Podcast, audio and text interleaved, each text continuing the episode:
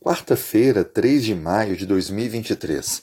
Dando continuidade na lição 6, o tópico de hoje, o Messias morto. No livro de Daniel, no capítulo 9, nós aprendemos desde ontem que existe uma explicação dada pelo anjo para que Daniel pudesse entender aquela grande profecia de 2.300 tardes e manhãs. Foi apresentado que dentro daquele grande período deveria ser cortado 70 semanas, ou seja, 490 anos. Quando que de fato começa então esse grande período que ficou tão difícil de Daniel entender?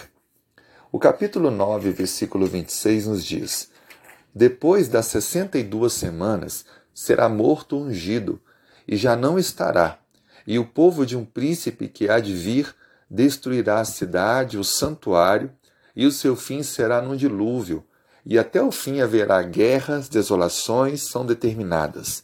Verso 27. Ele fará firme aliança com muitos por uma semana, e na metade da semana fará cessar o sacrifício e a oferta de manjares.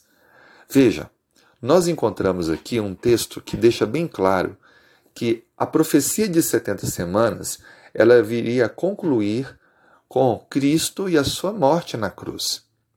Quando vamos para a história, encontramos uma data bem significativa.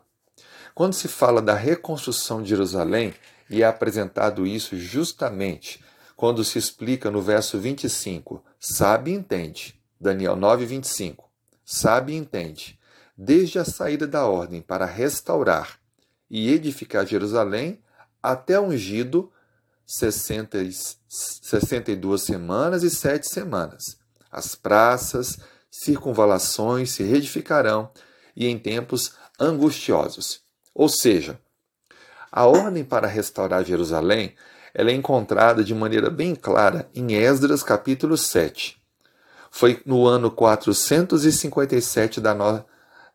pré-Cristo, ou seja, pegando-se 490 anos colocando a partir do ano 457 a.C., vamos chegar justamente no ano 27 da era cristã, quando Cristo deu a sua vida.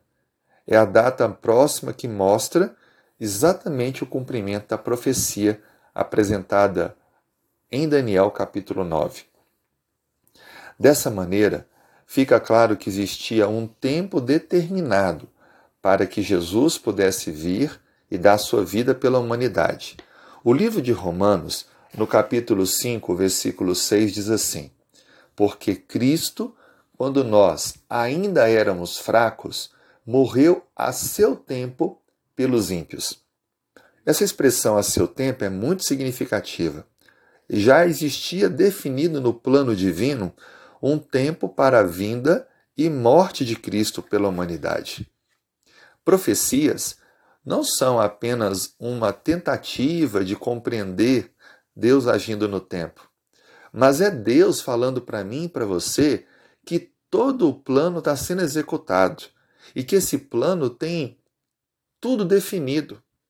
É claro que nós não podemos assim querer pensar que encontraremos a data para a volta de Jesus.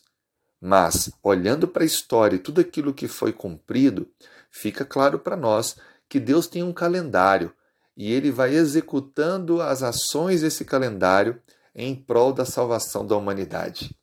A morte de Cristo não foi em qualquer momento aleatório, mas tudo estava programado. Isso mostra que o nosso Deus é um Deus de amor que planejou a nossa salvação. E isso implica compreendermos que estamos vivendo os últimos dias da graça. Jesus em breve vai voltar. Devemos nos preparar hoje para que, quando ele voltar, possamos viver com ele eternamente. Vamos então fazer uma oração?